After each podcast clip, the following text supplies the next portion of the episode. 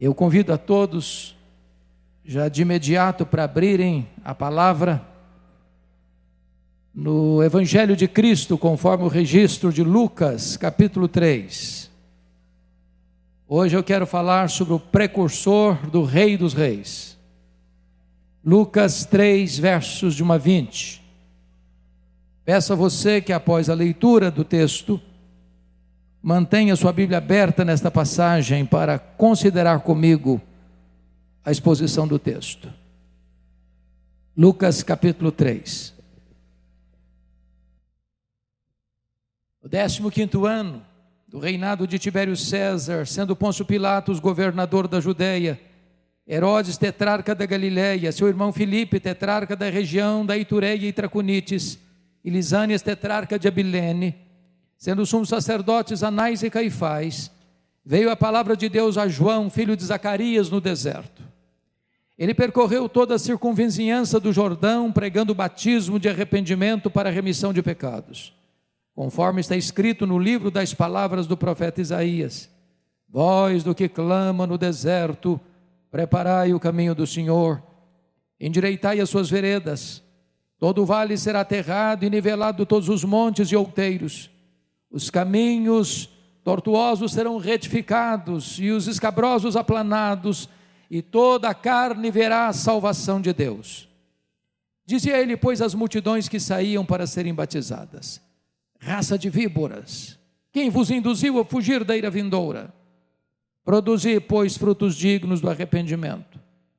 E não comeceis a dizer entre vós mesmos: Temos por pai Abraão, porque eu vos afirmo que destas pedras Deus pode suscitar filhos a Abraão. E também já está posto o machado à raiz das árvores. Toda árvore, pois, que não produz bom fruto, é cortada e lançada ao fogo. Então as multidões o interrogavam, dizendo: Que havíamos, pois, de fazer? Respondeu-lhes: Quem tiver duas túnicas, reparta com quem não tem, e quem tiver comida, faça o mesmo. Foram também publicanos para serem batizados e perguntaram-lhe: Mestre, que havemos de fazer? Respondeu-lhes: Não cobreis mais do que o estipulado. Também soldados lhe perguntaram: E nós, que faremos? E ele disse: A ninguém maltrateis, não deis denúncia falsa e contentai-vos com o vosso soldo. Estando o povo na expectativa e discorrendo todos no seu íntimo a respeito de João, se não seria ele, porventura, o próprio Cristo, disse João a todos: Eu, na verdade, vos batizo com água. Mas vem o que é mais poderoso do que eu, do qual não sou digno de desatar-lhe as correias das sandálias. Ele vos batizará com o Espírito Santo e com fogo. A sua pá ele a tem na mão para limpar completamente a sua eira e recolher trigo no seu celeiro. Porém, queimará palha em fogo inextinguível. Assim, pois, com muitas outras exortações, anunciava o evangelho ao povo. Mas Herodes, o tetrarca, sendo repreendido por ele, por causa de Herodias, mulher de seu irmão, e por todas as maldades que o mesmo Herodes havia feito, acrescentou ainda sobre todas a de lançar João no cárcere. Meus irmãos, João Batista é uma das figuras mais emblemáticas da Bíblia e da história. João Batista era aquele tipo de homem que se alegrava com Jesus antes de nascer. Seu nascimento foi um milagre. Sua vida foi um portento. Sua morte foi um mistério. Ninguém recebeu elogio tão elevado dos lábios de Jesus do que João Batista. Foi Jesus quem disse: dentre os nascidos de mulher, ninguém foi maior do que João. O propósito de Lucas, que era médico, e historiador nesse texto é nos apresentar João e mostrar para nós como estava o mundo, o pano de fundo político e religioso, quando este homem entra na história. E Lucas adota uma metodologia, ele parte do geral para o particular, do império para a província de Israel. E notem comigo no verso 1 que ele diz: no 15 ano do reinado de Tibério César. Tibério César governou o Império Romano do ano 14 ao ano 37 da era cristã. Se foi no 15 ano, estou afirmando que João Batista começa o seu ministério no ano 29 da era cristã. É muito importante entender nesse primeiro século esses imperadores que passaram, trazendo muitos deles angústias terríveis à igreja de Deus. Começa com Júlio César, é sucedido por César Augusto, que governa do ano 27 a.C. ao ano 14 depois de Cristo. Foi no seu governo que Jesus nasceu. E é sucedido por Tibério, Tibério César, que era filho adotivo dele, que governa do ano 14 ao ano 37 da era cristã. Foi no governo dele que Jesus morreu. E foi sucedido por Gaio, ou Calígula, que governa do ano 37 ao ano 41 que foi sucedido por Cláudio, que governa do ano 41 ao ano 54, quando há grande fome no mundo e os judeus são expulsos de Roma.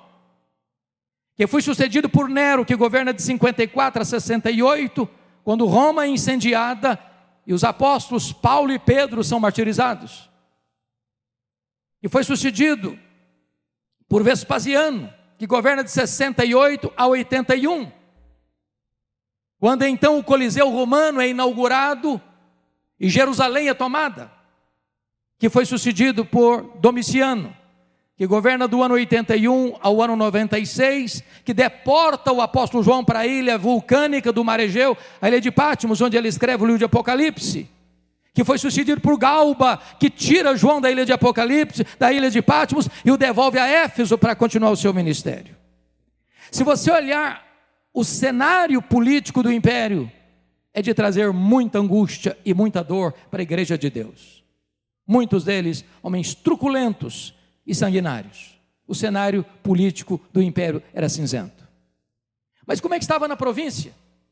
Por favor, confira comigo, versículo 1. Sendo Pôncio Pilatos, governador da Judéia, Herodes, tetraca da Galiléia, seu irmão Filipe, tetraca da região de Itureia e Traconice, e Lisânias, tetraca de Abilene. Tem algo estranho aqui. Tem um elemento estranho no ninho do rei. O que você está percebendo aí, três filhos de Herodes, como tetrarcas, governando uma quarta parte, mas tem um governador romano aqui.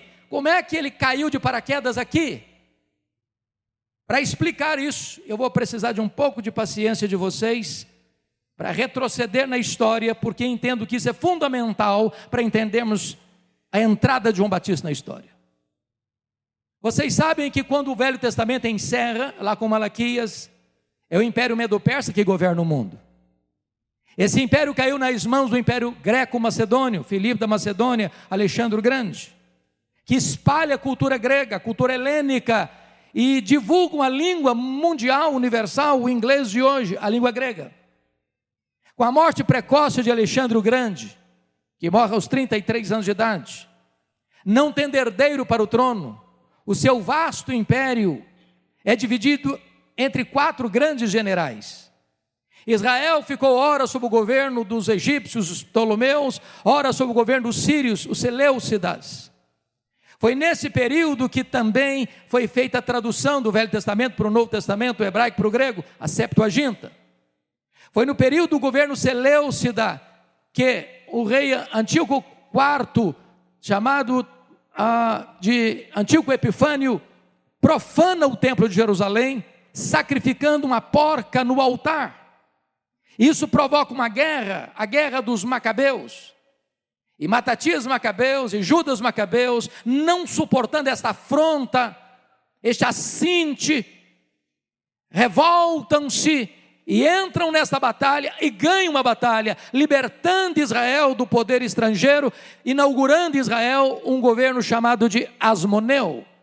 Porém, no ano 63 a.C., Pompeu conquista o território de Israel e agrega o território de Israel ao chamado Império Romano. E o Império Romano começa então a governar sobre Israel. Pompeu nomeou Antípater como rei sobre Israel. Com a morte dele, agora fica mais fácil entender, o seu filho Herodes, que nós chamamos de Herodes o Grande, passa a governar sobre todo o território de Israel. Esse Herodes o Grande, o pai desses meninos que estão aí no versículo primeiro, foi um homem ilustre no que tange a empreendimentos. Foi ele quem construiu ou melhor, ampliou e embelezou o templo de Jerusalém, tornando-o mais belo do que o templo de Salomão.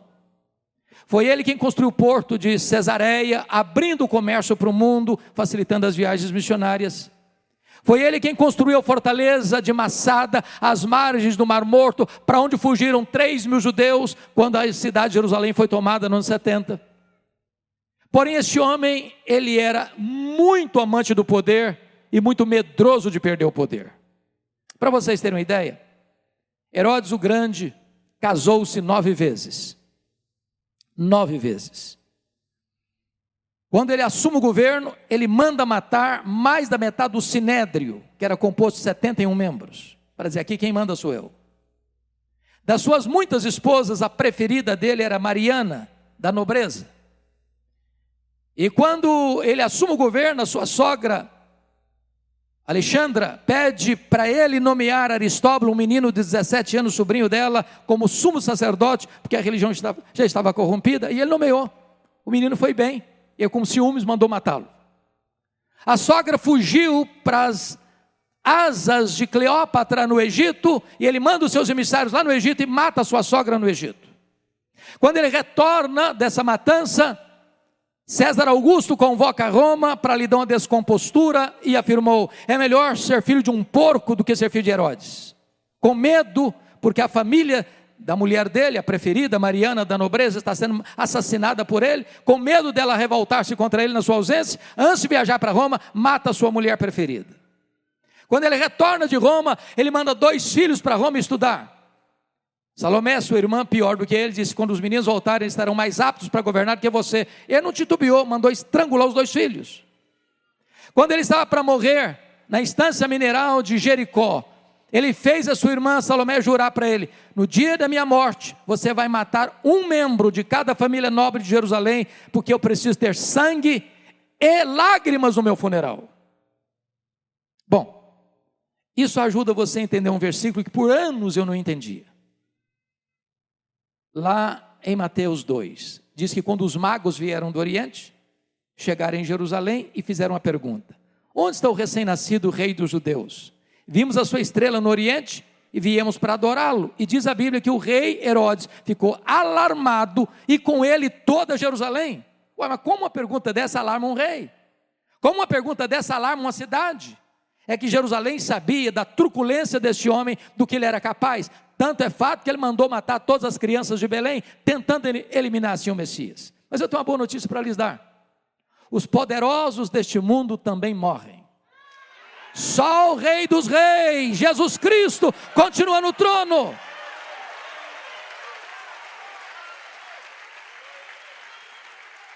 Quando ele morreu, quando ele morreu, o território de Israel, que era governado por ele, vira uma, uma região de tetrarquias e ele nomeia, antes de morrer, quatro filhos, ou melhor, quatro filhos assumem o governo. Aqui é curioso, prefeito, que só tem três. É um governador romano aqui. Por que, que parou aqui esse Pôncio Pilatos? Não é filho de Herodes? Como é que ele apareceu aqui? A explicação está em Mateus 2, 22. Porque o tetrarca da Judéia foi Arquelau. O tetraca da Galileia, Herodes Antipas. Os outros dois tetracas estão aí, Filipe e Lisânias. Mas por que que tem aqui Pôncio Pilatos e não Arquelau? O que que aconteceu? O que aconteceu foi o seguinte: quando Arquelau assumiu a Judéia, onde estava Jerusalém, onde estava o templo, ele era tão mau, ele era tão violento, pior do que o pai, que os judeus disseram para Roma assim: tira esse homem daqui, tira esse homem daqui, põe aqui um governador romano. Como todo Israel era governado pela família do Meia, a família herodiana, Roma aproveita rapidamente a oportunidade e bota o pé dentro de Jerusalém e nomeia um governador romano. Pôncio Pilatos não é o primeiro, é o quinto. Mas a pergunta é: esse time aqui é gente boa? Pôncio Pilatos? Herodes? Meus amados, esse time aqui é um time sanguinário, perverso. O que é que eu estou querendo trazer para vocês? É que o cenário, quando Deus levanta João Batista, do ponto de vista político do império e da província, é o pior possível. Pior possível. Mas talvez você pergunte assim: bom, quem sabe a religião seja o porto de esperança? Mas como é que estava a religião? Olha o versículo 2 comigo. Sendo os sumos sacerdotes, Anás e Caifás. Tem algo estranho, não? Só tinha um sumo sacerdote, aqui tem dois. Para vocês terem uma ideia, do ano 28 a.C. ao ano 14 depois de Cristo, 28 pessoas assumiram esse posto de sumo sacerdote. Era um cargo mais alto da religião judaica, comprado a peso de ouro. Anás é o sogro, Caifás é o genro. Anás já tinha sido deposto, mas ele era muito influente, continuou nos bastidores governando. Na verdade, o Anás era o sumo sacerdote de fato, e o Caifás era o sumo sacerdote de direito. Em outras palavras, a religião também estava corrompida. Agora, você olha para esse cenário e pergunta assim: meu Deus, tem esperança? Você olha para o mundo hoje, você olha para o Brasil hoje e pergunta: meu Deus, tem esperança? E eu quero dizer para você que quando o cenário é cinzento, Deus entra na história, Deus vira a mesa da história, Deus muda o placar do jogo, Deus faz algo extraordinário, porque está escrito que foi nessa conjuntura que veio a palavra do Senhor a João Batista, filho de Zacarias, no deserto. Deus faz algo novo. O rei vai ser introduzido, o precursor chegou e ele vai preparar o caminho do Senhor para que o Rei dos Reis se manifeste. Agora vejam vocês que João Batista é um homem estranho, que veste roupa estranha, se alimenta de comida estranha, que prega num lugar estranho, mas as multidões fluem, fluem da província da Judéia, de toda Jerusalém, de toda a circunvizinhança do Jordão para ouvi-lo. Sabe o que significa isso?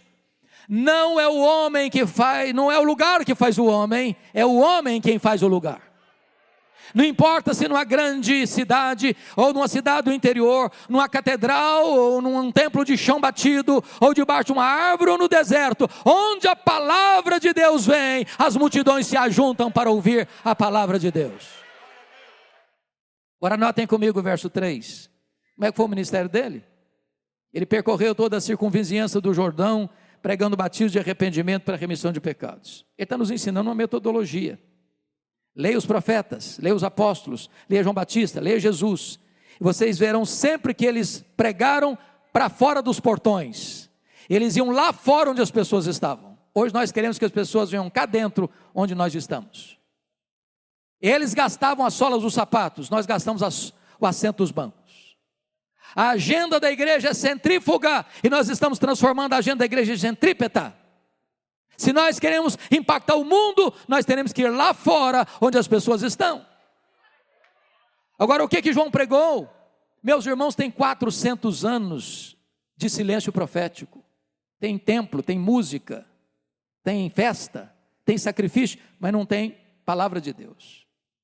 Depois de 400 anos que ninguém escutava um sermão, Primeiro homem se levanta para pregar e sabe o que, é prega? Batismo de arrependimento para remissão de pecados. Alguém podia, ô João, esse povo não está acostumado com Bíblia, não. Você pega leve, você prega um sermãozinho mais palatável, mais politicamente correto. Se você for pregar uma mensagem muito solene, muito firme, esse povo não vai aguentar, não. Mas João Batista não era um profeta da conveniência. Ele era um arauto do rei dos reis. João Batista não era um alfaiate do efêmero, João Batista era escultor do eterno. Ele tem compromisso é com Deus e ele prega dizendo o seguinte: a não ser que você tenha um novo coração, uma nova mente, uma nova vida, uma nova família, uma nova pátria, uma nova herança, a não ser que você seja uma nova criatura, não há salvação para você. Essa é a mensagem do arauto do Rei dos Reis. Mas você pode perguntar: de onde ele tirou essa mensagem? Ele inventou essa mensagem? Ele criou essa mensagem? A resposta está no versículo 4. Conforme está escrito nas palavras do profeta Isaías. Meus irmãos, depois de 400 anos que ninguém pregava, o primeiro pregador que se levanta, abre a Bíblia e prega a Bíblia. Você e eu não somos a origem da mensagem. Nós não criamos a mensagem. Nós somos servos da mensagem. A mensagem não é nossa, a mensagem é de Deus. Você prepara o sermão, mas a mensagem não é sua, a mensagem é de Deus. Abre a Bíblia, pregue a Bíblia, expõe a palavra de Deus.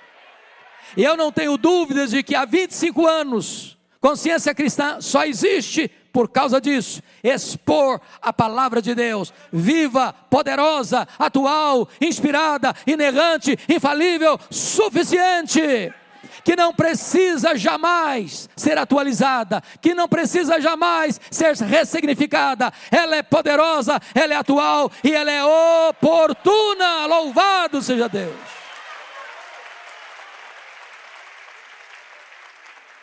João Batista é apresentado aqui, meus irmãos, como o engenheiro de trânsito do reino de Deus. Veja comigo o versículo de número 4. Preparai o caminho do Senhor endireitai as suas veredas. O que tem de pano de fundo aqui é o seguinte: quando um imperador ou um rei, naqueles tempos antigos, ia visitar uma província longínqua, não tendo estradas adequadas, ele mandava os seus engenheiros de trânsito na frente, preparando o caminho, estradas, para a comitiva real passar. João Batista é esse engenheiro de trânsito. Ele não está falando de estrada, está falando do seu, do meu, do nosso coração. Preparar o caminho do Senhor para que ele se manifeste, meus irmãos, é o que eu chamo de avivamento espiritual. Eu tive o privilégio de visitar a missão Quassisabanto, na África do Sul, onde aconteceu um dos maiores avivamentos do século passado, 1966. Lá eu vi um templo construído numa fazenda para 15 mil pessoas, com três cultos por dia. Ali cegos viram, tetraplégicos andaram, eu a, ouvi pessoalmente o testemunho da regente do coral, que ficou várias horas no caixão, ao ser levada para o cemitério, o Senhor a ressuscita. Esses relatos todos estão no livro God Among the Zulus, Deus entre os Zulus de Kurt Koch. Ou você pode acompanhar o livro, Reverendo Augusto Nicodemos compilou, Reavivamento na África do Sul. E nós perguntamos para o pastor Elo Stiggin, que foi o instrumento que Deus usou para este reavivamento: Pastor, o que é avivamento? E ele respondeu para nós: Avivamento é preparar o caminho do Senhor para que ele se manifeste. A sua vida, a minha vida, a nossa vida é o caminho mediante o qual o Senhor vai se manifestar ao mundo. Quando ele se manifesta, quatro revoluções poderosas têm que acontecer. Primeiro, todo vale vai ser aterrado. Segundo, todo monte outeiro vai ser nivelado. Terceiro, todo caminho torto vai ser endireitado. Quarto, todo caminho escabroso vai ser aplanado. E o resultado é um grande avivamento no versículo 6: e toda a carne verá a salvação de Deus. Vale, irmão, fala daquilo que é escuro, sombrio, cavernoso. Vale fala de separação, mágoas, dores, ressentimentos. Montes, irmãos, fala de incredulidade, de soberba, de altivez. Caminho torto fala de hipocrisia. Caminho escabroso é aquilo que está fora do lugar na sua vida. Quando o Senhor Jesus vem para se manifestar, essas coisas são corrigidas, o nosso caráter é corrigido, a nossa conduta é corrigida, o nosso casamento é corrigido, a nossa família é corrigida, o nosso trabalho é corrigido, há uma limpeza plena e completa na nossa vida, e então o Senhor se manifesta na e através da nossa vida. Agora você pode perguntar assim, mas quem estava lá escutando João Batista? Naquele deserto? Confira comigo o versículo 7. Ele está falando de multidões. Confira comigo, por favor, o versículo 12. Ele fala dos publicanos. Confira comigo, por favor, o versículo 14. Ele fala dos soldados. Por que, que eu quero ressaltar isso aqui? Eu tenho lido os grandes corifeus, os grandes ilustres teóricos do crescimento da igreja. E alguns deles dizem assim: você quer uma igreja relevante? Você precisa plantar uma igreja homogênea. Eu ilustro. Eu quero uma igreja, por exemplo, para alcançar classe média alta. Então vou plantar uma igreja do lado de um condomínio de luxo, para ter gente com capacidade financeira para investir no reino. Ou senão, não, não, eu quero plantar uma igreja para influenciar a academia, para ter gente com capacidade de reflexão, para influenciar as ideias, formadores de opinião. Vou plantar uma igreja do lado de um grande centro universitário. Outros, não, não, não, eu vou plantar uma igreja no bairro mais pobre da cidade, porque eu vou fazer opção pelos pobres, quero alcançar os pobres. Sabe o que eu leio na Bíblia? Nada disso está lá. Nada disso. Me permita dizer isso, irmãos. A igreja de Deus é o único lugar no mundo em que o homem mais rico da cidade se assenta do lado do homem mais pobre da cidade. E eles são absolutamente iguais. A igreja de Deus é o único lugar do mundo que um diácono da igreja, sendo o maior empresário da cidade, carrega a cadeira nas costas para o pedreiro sentar e sentar com honra. Deus não olha o homem como o homem vê, Deus não olha a cor da pele, Deus não olha a conta bancária, Deus não olha o desplome da parede, Deus olha o homem criado à sua imagem, à sua semelhança, e a igreja de Deus é esse lindo mosaico louvado, seja o nome do Senhor. Mas você pode perguntar, bom, mas qual era o teor dessa mensagem do precursor do Rei dos Reis? Vejamos, olha o versículo 7 comigo. Primeiro alerta de João Batista, irmãos, é alertar sobre o perigo mortal da hipocrisia. Ele diz assim: Dizia ele, pois, as multidões que saíam para serem batizadas, raça de víboras. Eu fico escandalizado, chocado, perplexo. Hoje gente tem 400 anos que ninguém prega. O cara se levanta para pregar o primeiro sermão e chama o auditório dele de raça de víboras. Que falta de sensibilidade, que indelicadeza. Palavras duras. Por que está falando isso? Eu só consigo interpretar Lucas 3,7 à luz de Mateus 3,7. Porque lá em Mateus 3,7 diz que no meio dessa grande multidão, João Batista veio e olha muitos fariseus e muitos saduceus vindo. Quando você lê o Novo Testamento, você quase que tem urticária quando lê sobre os fariseus. Pensa num time complicado. Que usava lupa para ver o pecado dos outros e não enxergava os grandes pecados deles mesmos. Gente hipócrita, bonito por fora, podres por dentro. Uma pedra no sapato de Jesus. Agora preste atenção no que eu vou lhes dizer. Os fariseus não foram sempre assim, não. Os fariseus, quando surgiram, surgiram para ser um grupo de resistência à helenização do mundo, à secularização da igreja da época. Eles surgiram como um movimento de reforma e reavivamento. Mas com o tempo, com o tempo, com o tempo, eles foram perdendo a piedade, mas mantendo a forma, se tornaram hipócritas. Esse time está lá, escutando João Batista. Mas tem muitos saduceus, quem são os saduceus? Também um grupo de reforma e reavivamento, de resistência à cultura grega que queria se infiltrar dentro da igreja da época. Só que os saduceus da elite da sociedade sucumbiram rapidamente à cultura grega e não acreditavam mais em ressurreição, porque os gregos não acreditavam, não acreditavam mais em anjos, não acreditavam mais em todo o Velho Testamento, só no Pentateuco. Mais do que isso, os saduceus tornaram-se entreguistas, colaboracionistas do Império Romano, ganharam, prefeito, como moeda de troca, a mina de ouro da religião judaica, a exploração do templo. Tudo, tudo, meus irmãos, girava em torno do templo. Nas festas, caravanas do mundo inteiro vinham a Jerusalém. Preste atenção nisso. Nenhum adorador podia usar a moeda estrangeira para comprar qualquer sacrifício, um cordeiro, uma pomba, uma rola. Tinha que comprar, tinha que trocar a moeda lá na praça do templo, com os cambistas que cobravam taxas abusivas. Nenhum adorador podia trazer de casa um cordeiro para sacrificar, tinha que comprar lá na praça do templo por preços abusivos. A praça do templo era cheia de mesas de cambistas, de currais de ovelhas, de gaiolas, de pombas e de rolas. E Jesus pegou o chicote e saiu chicoteando, virando as mesas dos cambistas, abrindo os currais, abrindo as gaiolas, dizendo: Vocês transformaram a casa do meu pai, que é casa de oração, em covil de salteadores. O que é covil? É um lugar que o ladrão rouba e foge para lá para se esconder. João Batista está vendo essa gente aí vindo. E quando ele vê fariseus e saduceus, ele diz: raça de víboras. Mas por que, que ele diz isso? Porque a hipocrisia, meus irmãos, é pior do que o veneno das víboras.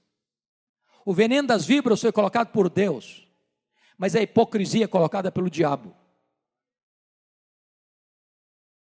Segundo alerta de João Batista, ele alerta, irmãos, preste atenção nisso, sobre o perigo real do inferno. Eu fico chocado de novo, quase que escandalizado.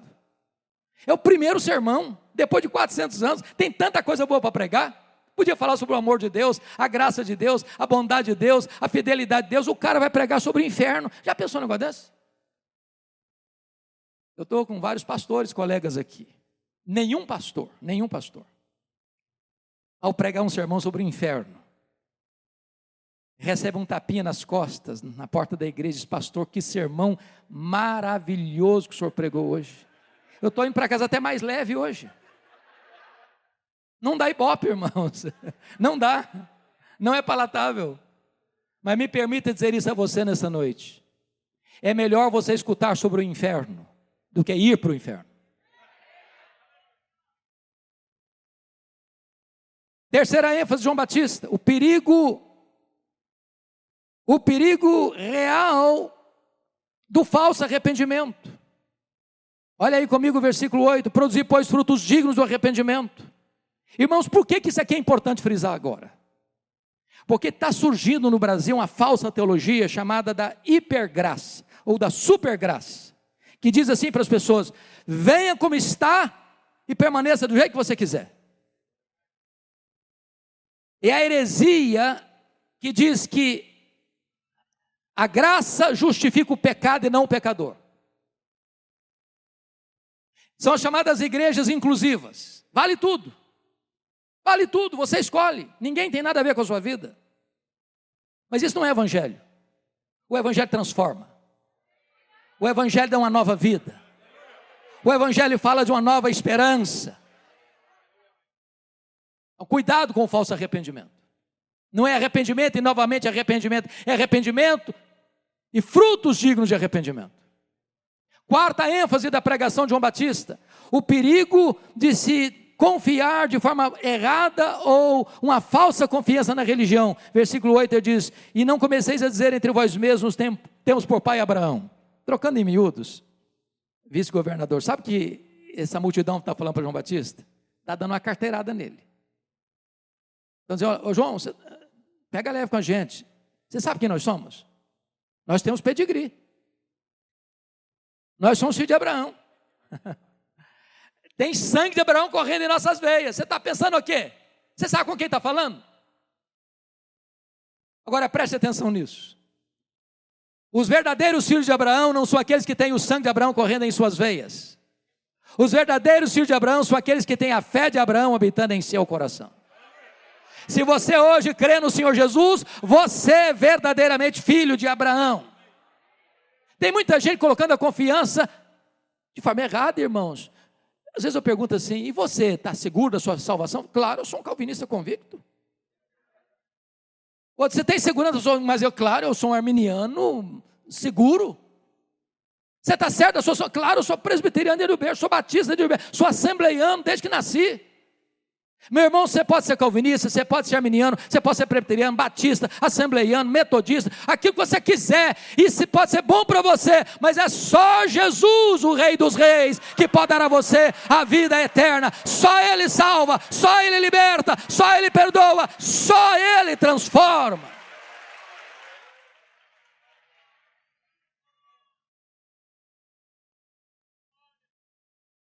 Quinto lugar, ele alerta sobre o perigo da vida infrutífera, no versículo 9. Também já está posto o machado à raiz das árvores. Toda árvore, pois que não produz bom fruto, é cortada e lançada no fogo. Você quer saber se um cara é crente mesmo? Não escute o que ele fala. Veja o fruto que ele produz.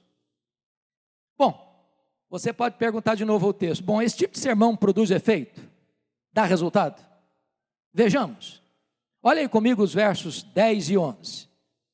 Em tempos de avivamento, irmãos, eu chamo isso aqui de um avivamento, o apelo não parte do pregador para o auditório, mas do auditório para o pregador. É a multidão que está perguntando para João, João, o que, que nós vamos fazer com esse sermão sobre, seu sobre arrependimento? E ele respondeu assim: quem tiver duas túnicas, dê uma para quem não tem, quem tiver comida, faça o mesmo. Bom, notinha de rodapé. Aquele tempo era diferente do nosso. Eu tenho segurança disso. Todos nós que estamos aqui nesse auditório se abrirmos o guarda-roupa, temos mais roupa do que precisamos. Estamos comprando mais. Naquela época não era assim. O camarada comprava uma túnica, ou mandava fazer, ou ele mesmo fazia, e usava a túnica até acabar. Quem tinha duas túnicas era o só fulano. E João está dizendo o seguinte: você tem duas, dê uma para quem não tem. Tem comida em casa? Dá comida para os outros, para quem está com fome. Em outras palavras, você quer saber se o cara é crente mesmo? Veja se ele é generoso. Generoso. Não combina crente suvina. Não combina crente mão de vaca. Não combina crente avarento. Crente tem o coração aberto, crente tem a mão aberta, crente tem o bolso aberto, crente tem a casa aberta, crente é generoso. Agora preste atenção: generosidade não é arrependimento.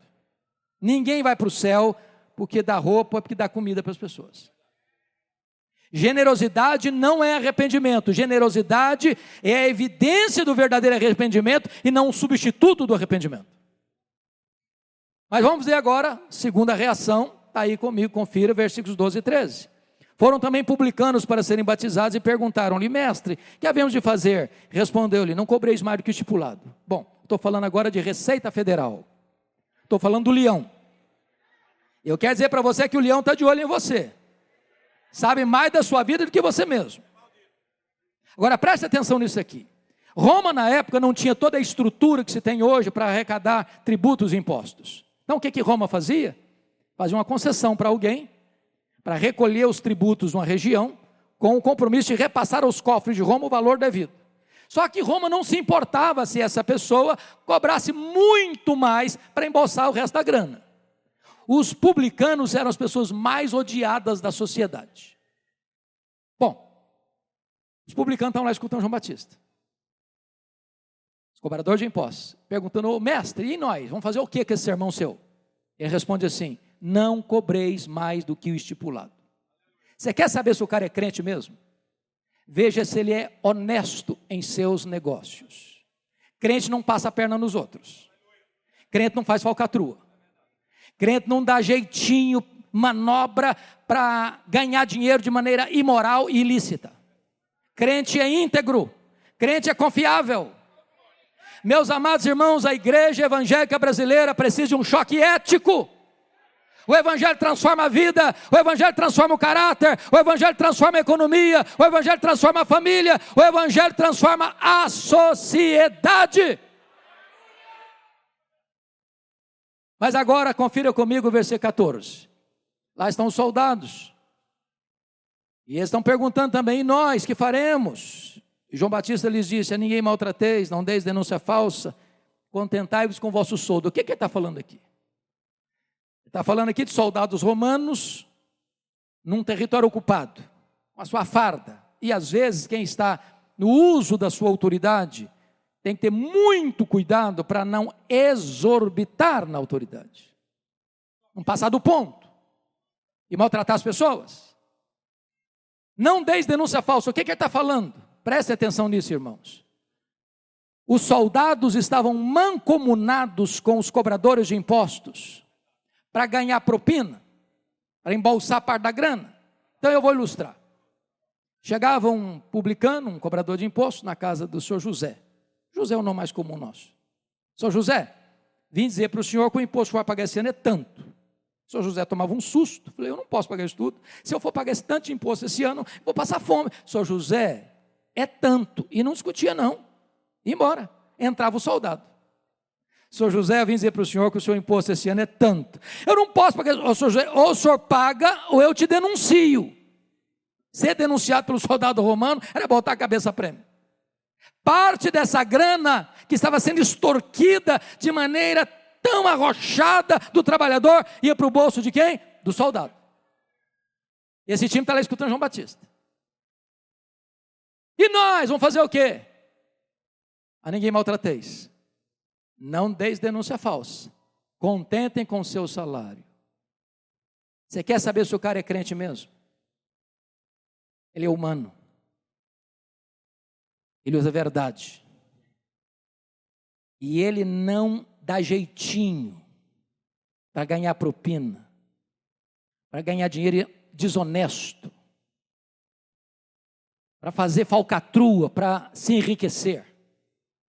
Eu sei que essas coisas não existem mais hoje, irmãos, eu tenho certeza disso, mas nunca demais alertar. Ao Rei dos Reis, este é o mensageiro do Rei dos Reis. Agora, amados, me permita, me permita encerrar trazendo três informações sobre esse pregador. A primeira coisa que esse pregador nos ensina Está aí no versículo 15.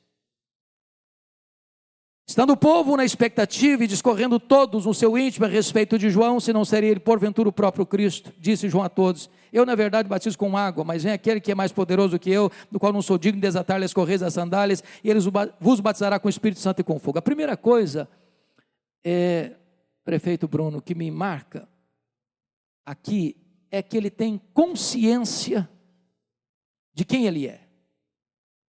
Vamos entender isso aqui. A Bíblia fala não de uma multidão, mas de multidões. Fala de toda a província da Judéia, de toda Jerusalém, de toda a circunvizinhança do Jordão, lá no deserto. Esse homem tem cara de leão, ele não tem medo de ninguém. E de repente, essa multidão que está ouvindo, dizendo que ele vinha preparar o caminho do Messias, começa a pensar: nada, esse cara não veio preparar o caminho do Messias, coisa nenhuma. Esse cara é o próprio Messias. É ele, é ele. Não, não, não, ele não está introduzindo ninguém, não. Ele é o próprio Messias. E diz o texto que toda multidão, sem exceção, pensa a mesma coisa. Ele é o Messias, ele é o Messias. E essa cogitação da multidão se transforma numa pergunta, e essa pergunta beija os ouvidos de João Batista com aquela voz aveludada da serpente, e a pergunta era esta: Porventura, tu não és o próprio Cristo. Olha a tentação aí. Olha o perigo aí. Olha a tentativa de botar um homem no pedestal aí. Se João Batista tivesse engolido aquela isca venenosa, ele podia pensar: bom, gente, pensando bem, eu acho que eu sou um fenômeno. Tem 400 anos que ninguém faz o que eu estou fazendo. Aliás, se eu me declarar Messias aqui, o povo já tem do meu lado. Mas ele não engoliu a isca venenosa, não. Ele foi categórico. Eu não sou o Messias. Eu vim preparar o caminho do Messias. Eu não sou o Verbo. Eu sou apenas uma voz que clama no deserto. Eu não sou a luz. Eu aponto para Jesus e digo: Este é a verdadeira luz que é vinda ao mundo e ilumina todo homem. Eu não sou o cordeiro. Eu aponto para Jesus e digo: Este é o cordeiro de Deus que tira o pecado do mundo. Eu não sou o noivo, eu sou apenas o amigo do noivo. Eu batizo com água, mas aquele que vem depois de mim é mais poderoso que eu, e ele vos batizará com o Espírito Santo e com fogo. Eu não sou digno sequer de me curvar, desatar as correias das suas sandálias. Eu tenho um lema de vida, convém que ele cresça e que eu diminua. Ele sabe quem ele é, e ele apresenta o Rei dos Reis e o Senhor dos Senhores. A segunda coisa que esse Senhor vai mostrar para nós é que ele tem consciência da sua total limitação. Permita-me dizer isso, pastores, pregadores. Você e eu somos muito limitados. Baixa a bola. Não fique de nariz empinado. Versículo 16, João Batista diz: Eu batizo com água. Mas aquele que vem depois de mim é mais poderoso do que eu, e ele vos batizará com o Espírito Santo e com fogo. Sabe o que está dizendo isso? Não importa, pastor, o jeito de você batizar. Não importa. Se você batiza por imersão, se você batiza por efusão, se você batiza por aspersão, você só pode lidar com o símbolo. Só com o símbolo. Só com o símbolo. Você não tem poder de aplicar essa verdade espiritual no coração das pessoas. Nós, pregadores, conseguimos só falar aos ouvidos só o Espírito Santo fala ao coração. Nós usamos o símbolo que é a água, mas só Jesus batiza com o Espírito Santo e com fogo. Nós, pastores, podemos pegar os elementos da ceia, partir o pão e distribuir o vinho, mas só o Espírito Santo pode tornar esses elementos eficazes com meio de graça para encorajar e abençoar o seu coração. Em outras palavras, nós somos limitados limitadíssimos.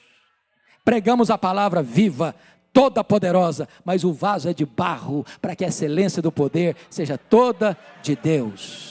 porque dele e por meio dele e para ele são todas as coisas. A Ele a honra, a Ele a glória, a Ele o louvor pelos séculos dos séculos. Mas finalmente, queridos, e eu termino aqui, em último lugar, João Batista é apresentado aqui não só como um homem que sabe quem é e tem consciência da sua limitação, mas ele é também um homem corajoso. Confira comigo os versos 19 e 20. Mas Herodes, o tetrarca, sendo repreendido por ele por causa de Herodias, mulher de seu irmão, por todas as maldades que o mesmo Herodes havia feito, acrescentou ainda sobre todas a de lançar João no cárcere. Vamos entender isso aqui. Eu disse para vocês lá no começo que Herodes o Grande, e a Bíblia fala de quatro Herodes, né? Herodes o Grande, Herodes Antipas, que é esse aqui do verso primeiro, Herodes Agripa I, mandou matar o apóstolo Tiago lá em Jerusalém, capítulo 12 de Atos, e Herodes Agripa II, está lá em Atos 26, que Paulo diz, que diz para Paulo, por pouco me persuades a me fazer um cristão. Esse Herodes aqui, filho do Herodes o Grande, então Herodes o Grande já tinha nove esposas e tinha uma família que eu chamaria de disfuncional meio irmãos, né? Dos filhos muitos de Herodes, quatro receberam poder político. Arquelau, que foi deposto, Herodes Antipas, tetraca da Galileia, Filipe, esse Filipe aqui é o Filipe II, e Lisânias. Mas ele tinha muitos outros filhos, dentre eles o Filipe I, que morava em Roma. Um dia, o Herodes Antipas, da Galileia, vai em Roma e se engraça com a cunhada dele, a Herodias. A Herodias era filha de Aristóbulo, que também era filho de Herodes o Grande. Em outras palavras, Herodias era sobrinha de Herodes Antipas. O pecado dele não foi só de adultério, não, foi também de incesto. E aí ele se engraça com a cunhada. O Herodes Antipas era casado com a filha do rei Aretas. E Herodias diz para ele assim: se você prometer para mim que vai se divorciar da sua mulher, eu largo o seu irmão e me caso com você. E vou embora com você para Galileia. Herodes Antipas topou. E aí, num dado momento, o Herodes Antipas desembarca na Galileia com Herodias a tiracolo. O João Batista, que era cara de leão, e não tinha medo de ninguém, comprometido com a verdade, botou o dedo na cara do, do Herodes Antipas e disse: Não te é lícito possuir a mulher do teu irmão. Ele sabia que estava mexendo num vespeiro num ninho de cobra. Isso lhe custou muito. Passou a ser odiado. Jogaram João Batista na prisão. Que prisão? Prisão de Maquerós. Onde fica Maquerós? Do lado do Mar Morto. 45, 50 graus em média durante o dia. Uma prisão insalubre. O precursor do Messias. O maior homem dentre os nascidos de mulheres está preso. Preso por quê? Por pregar a verdade. Herodes até gostava de ouvi-lo. De vez em quando ele dava uma escapadinha para ouvi-lo. Mas sabe que assunto o João Batista falava com ele? Juízo final. Deixava o cara mais alarmado ainda. Aí um dia teve uma festa, aniversário do rei, ou melhor, do tetrarca, Herodes. A filha de Herodias dançou com muita desenvoltura na festa. Eu já estava chapado, bêbado, fez uma promessa inconsequente para a menina, e a menina, sagaz como a mãe, perguntou: Mãe, o que é que eu peço? Ela respondeu: Eu quero que você peça a cabeça de João numa bandeja. E agora sai o carrasco lá da Galileia, vai lá no Mar Morto, tira João da prisão, leva João para o local da execução, bota a cabeça dele num cepo e decepa a cabeça dele com a espada. E agora chega na festa, aquele bolo macabro, aquela cabeça pingando sangue, a pedido de um rei bêbado, de uma mulher adúltera, de um adolescente inconsequente. E você sai dessa cena horrorizado, chocado, perplexo. Meu Deus, que tragédia. Que fim inglório. Que derrota. Só que João Batista não pensava assim. João Batista entendia que é melhor você estar preso com a consciência livre do que estar livre com a consciência presa. João Batista entendia que é melhor perder a cabeça do que perder a honra. João Batista nos ensina, irmãos, que por mais amargos que sejam os tempos por vir, e por mais sofrimento que a igreja tem que enfrentar daqui para frente, eu quero lhes dizer que o céu indenizará todo o nosso sofrimento. Porque a nossa leve e momentânea tribulação produzirá para nós eterno peso de glória acima de toda comparação. Eu pergunto a vocês: que pai, que mãe, coloca o nome num filho hoje de Herodes? Só um louco, ou um desavisado. Mas João Batista, mesmo morto, ainda fala. João Batista, mesmo decapitado, ainda inspira, motiva, encoraja milhões e milhões de pessoas. E a minha oração, Euder, é que a história do precursor do Rei dos Reis levante uma geração de crentes maiúsculos, superlativos, que não se dobrem. Não tem tempo mais para crentes covardes. É preciso se posicionar. É preciso viver. É preciso pregar. Se preciso for, vale a pena morrer.